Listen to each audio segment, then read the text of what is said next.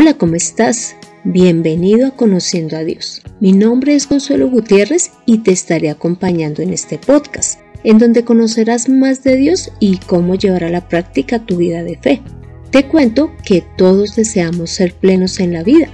Hoy te invito a que conozcas cómo y en quién puedes hallar la plenitud. Todo esto sin importar tu edad, condición social, conocimientos o nacionalidad.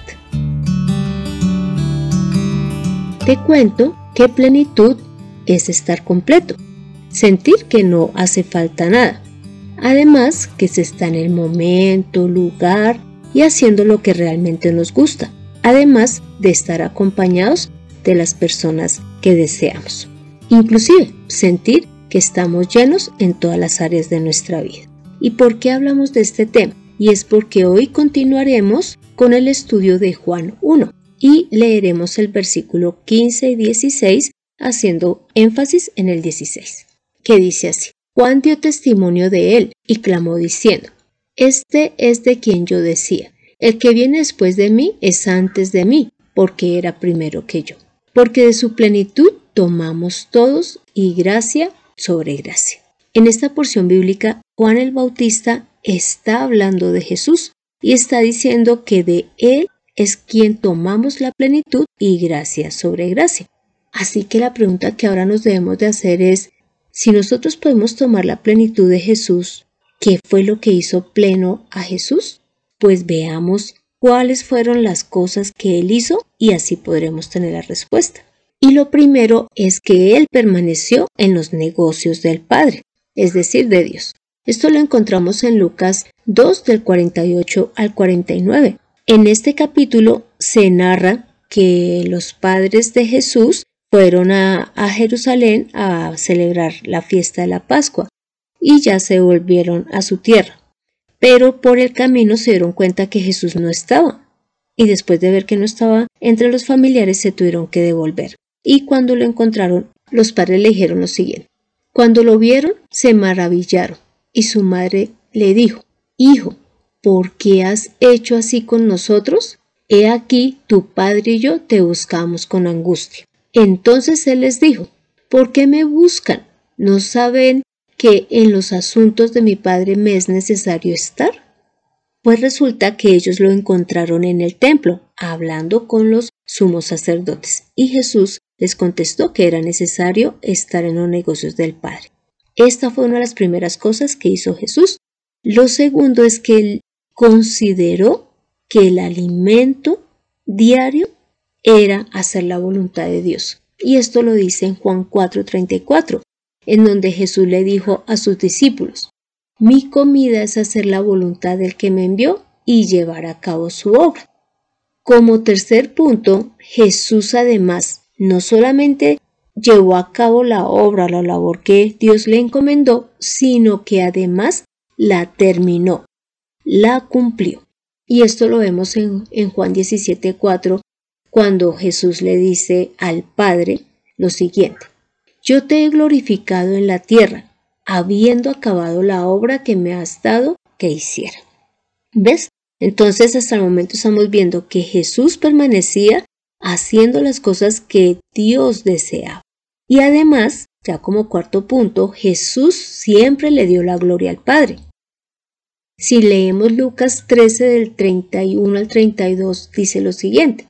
Después de que Judas salió, Jesús dijo, Ahora el Hijo del Hombre es glorificado y Dios es glorificado en él.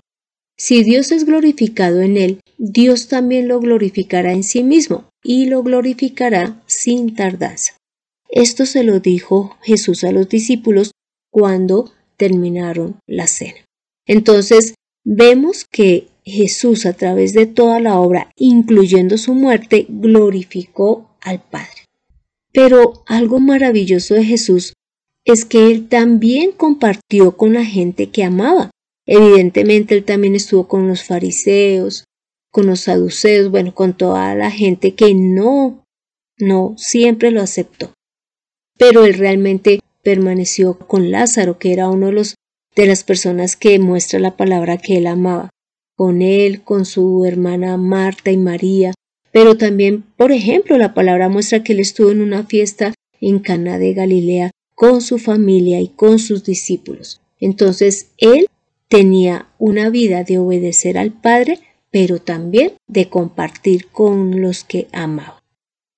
Y resulta que Jesús sencillamente no tomó esta plenitud, pues porque estas son las cosas que a él lo hacían pleno, él no se quedó con pues con esa plenitud para sí y ya, y se fue, sino que él además quiso dejárnosla a nosotros. Y es lo que leímos en Juan 1.16, donde dice que nosotros podemos tomar de su plenitud y gracia sobre gracia. Esa gracia sobre gracia significa regalo tras regalo. Y en Juan 17.13 dice, Jesús, pero ahora voy a ti y hablo esto en el mundo para que tengan mi gozo completo en sí mismos. Es decir, Jesús no ascendió al cielo sin dejarnos el regalo de tener su gozo, es decir, de que Él había cumplido la labor que Dios le había encomendado de manera completa, perfecta, a través de la cual es que logra darnos la salvación, pero también, como ya vimos, reconocer, glorificar, amar y obedecer al Padre. Así que ahora la pregunta es, ¿y cómo podemos tener ese gozo que Jesús nos está dejando y esa plenitud? Pues es a través de la obra de Jesús en nuestra vida. Por ejemplo, en Colosenses 2 del 8 al 10 dice lo siguiente, Mira que nadie os engañe por medio de filosofías y huecas sutilezas, según las tradiciones de los hombres, conforme a los rudimentos del mundo y no según Cristo, porque en Él habita corporalmente toda la plenitud de la deidad, y vosotros estáis completos en Él, que es la cabeza de todo principado y potestad. En esta porción bíblica, Jesús nos está mostrando, o Dios nos está mostrando, que estamos completos en Jesús. Y tú sabes que estar completo es no tener necesidad de nada. Y esto también lo vimos, que esto es ser pleno. ¿Por qué? Porque Él además es la cabeza de todo principado y potestad. Esto nos lleva a entender que Él gobierna sobre todo, sobre lo espiritual y también sobre lo terrenal. La segunda forma en que podemos recibir el gozo y la plenitud de Jesús es sabiendo que somos su cuerpo y que Jesús nos ha reconciliado con el Padre. Y esto lo dice precisamente en Colosenses 1 del 17 al 20, donde podemos leer lo siguiente. Él antecede a todas las cosas, y en Él todas las cosas subsisten. Y además, Él es la cabeza del cuerpo, que es la iglesia.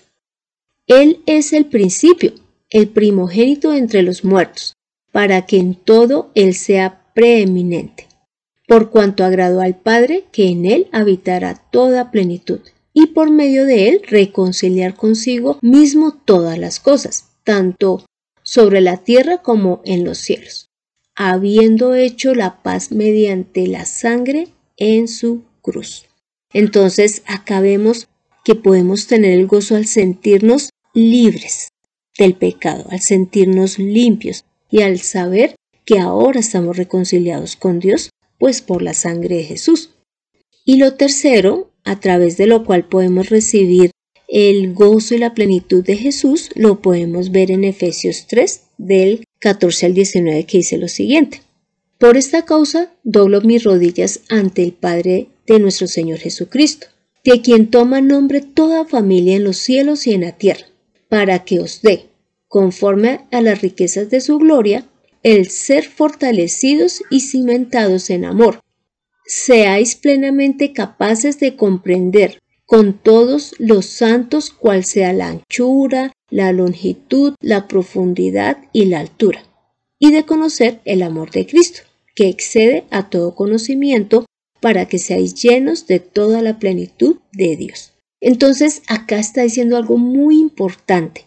Y es que a través del amor que recibimos de Jesús y del mismo Padre, es que nosotros vamos a sentirnos plenos. Y es que evidentemente una de las necesidades básicas que siempre tendremos es el amor.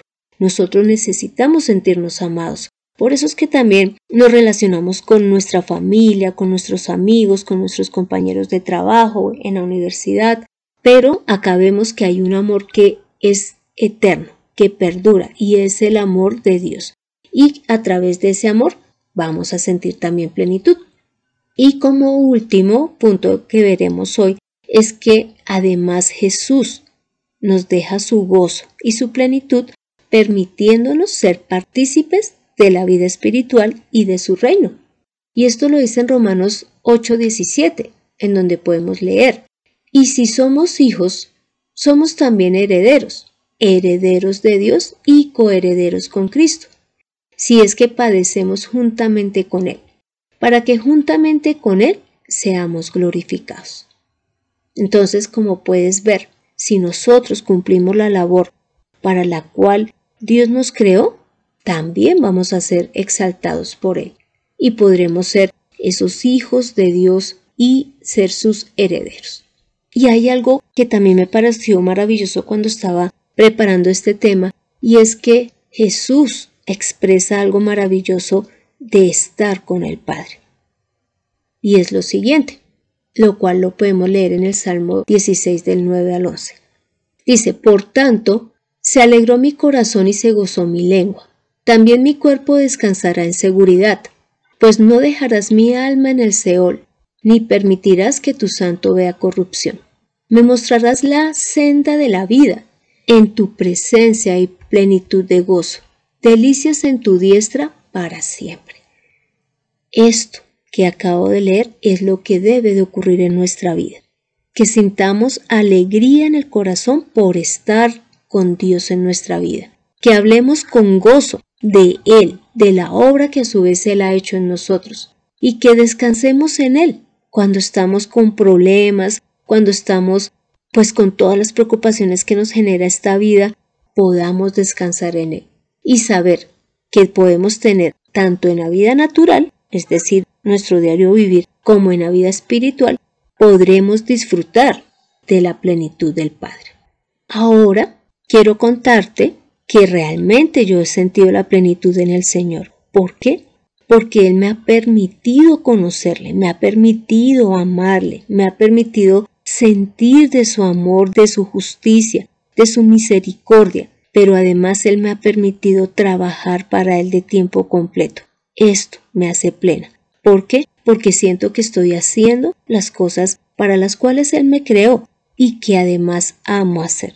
Pero además me gustaría que escuches los testimonios de las siguientes personas. Luis Carlos Jiménez. Hola, ¿qué tal? Es un gusto poderles saludar en esta hora y hermana Consuelo, gracias por tenerme en cuenta. Y la pregunta es que si me he sentido eh, pleno en Dios.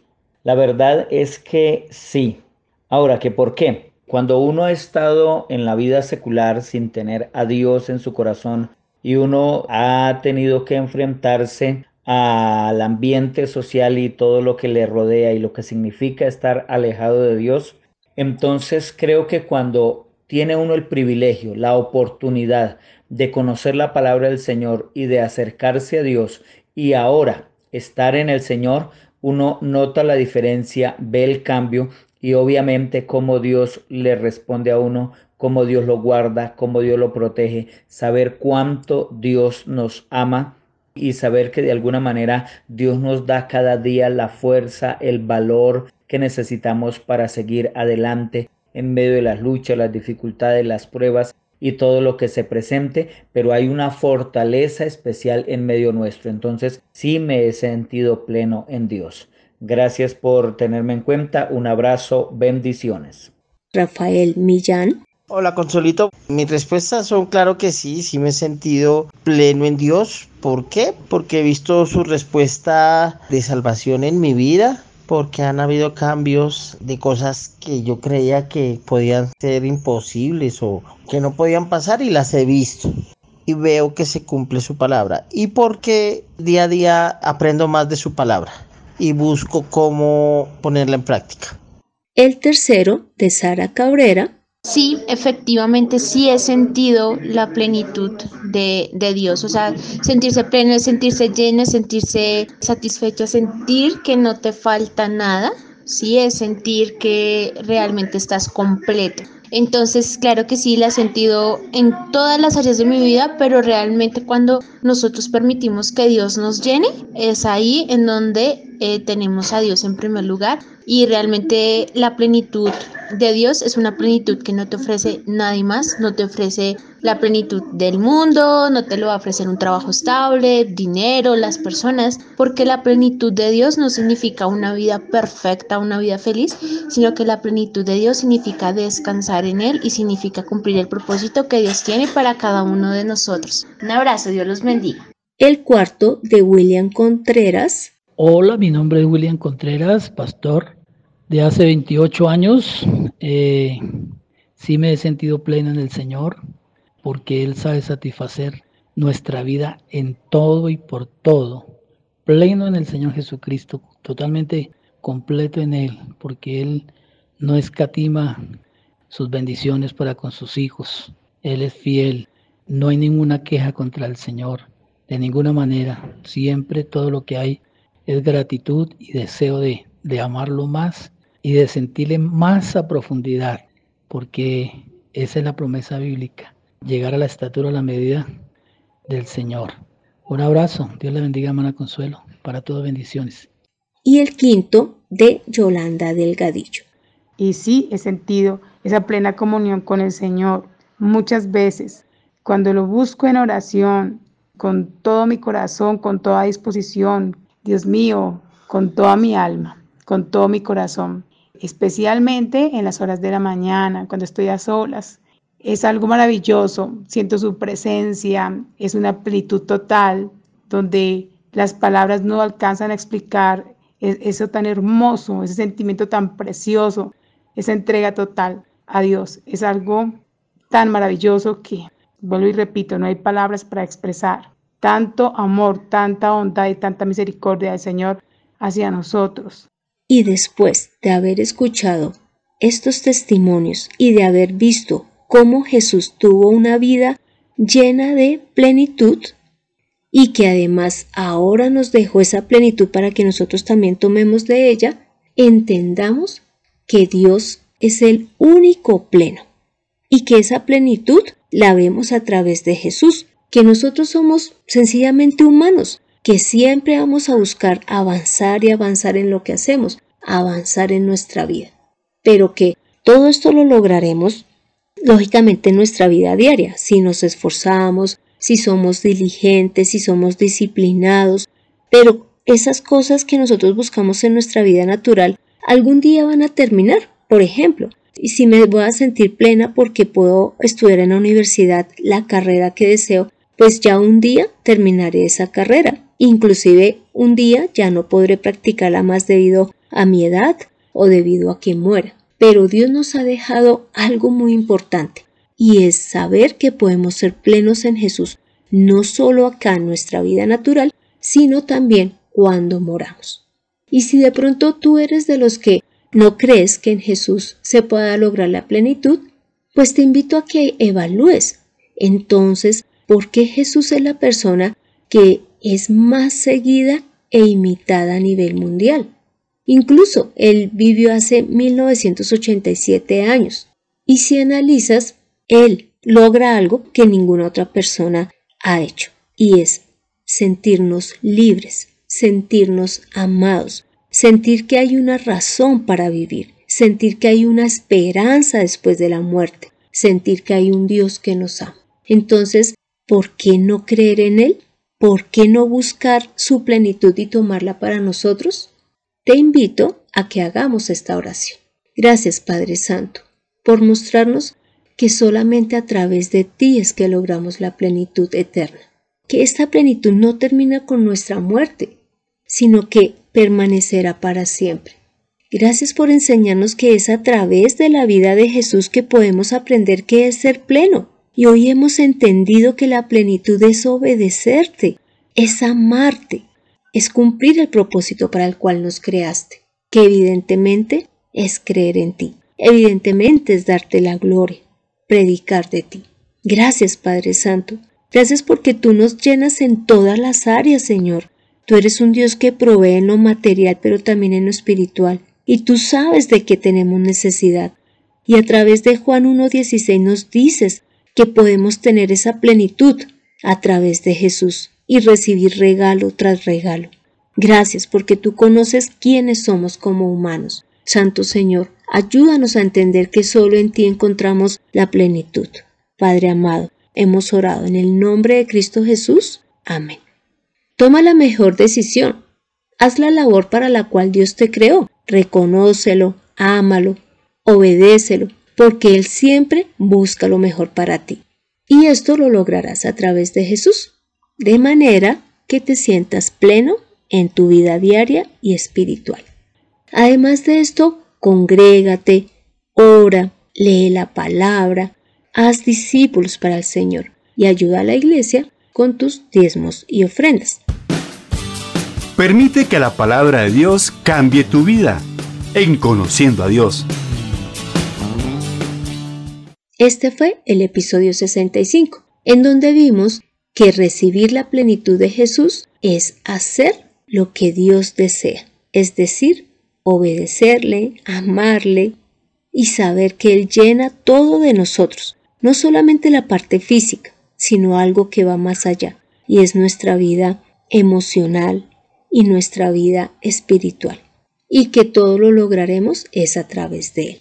Te animo a que leas Juan 17 y el Salmo 34. Gracias por escuchar este podcast. Mientras te organizas para ir a estudiar o para ir al trabajo, mientras realizas las tareas, y no olvides compartirlos con las personas que conoces. Ellos también necesitan llegar a la plenitud, así que conozcan que es a través de Jesús. Te invito a que bajes en tu dispositivo la aplicación de SoundCloud con el fin de que puedas escribir tu opinión y decir qué tema te gustaría que tratemos. También me puedes escribir al correo de mirtaconsuelog.gmail.com. Será un gusto trabajar en los temas que me pidas. Soy Consuelo Gutiérrez tu compañera en este camino. Quiero darle las gracias a José Luis Calderón por la edición de este podcast. Dejemos que Dios sea quien llene nuestra vida, tanto física como espiritual. Nos vemos en el próximo episodio.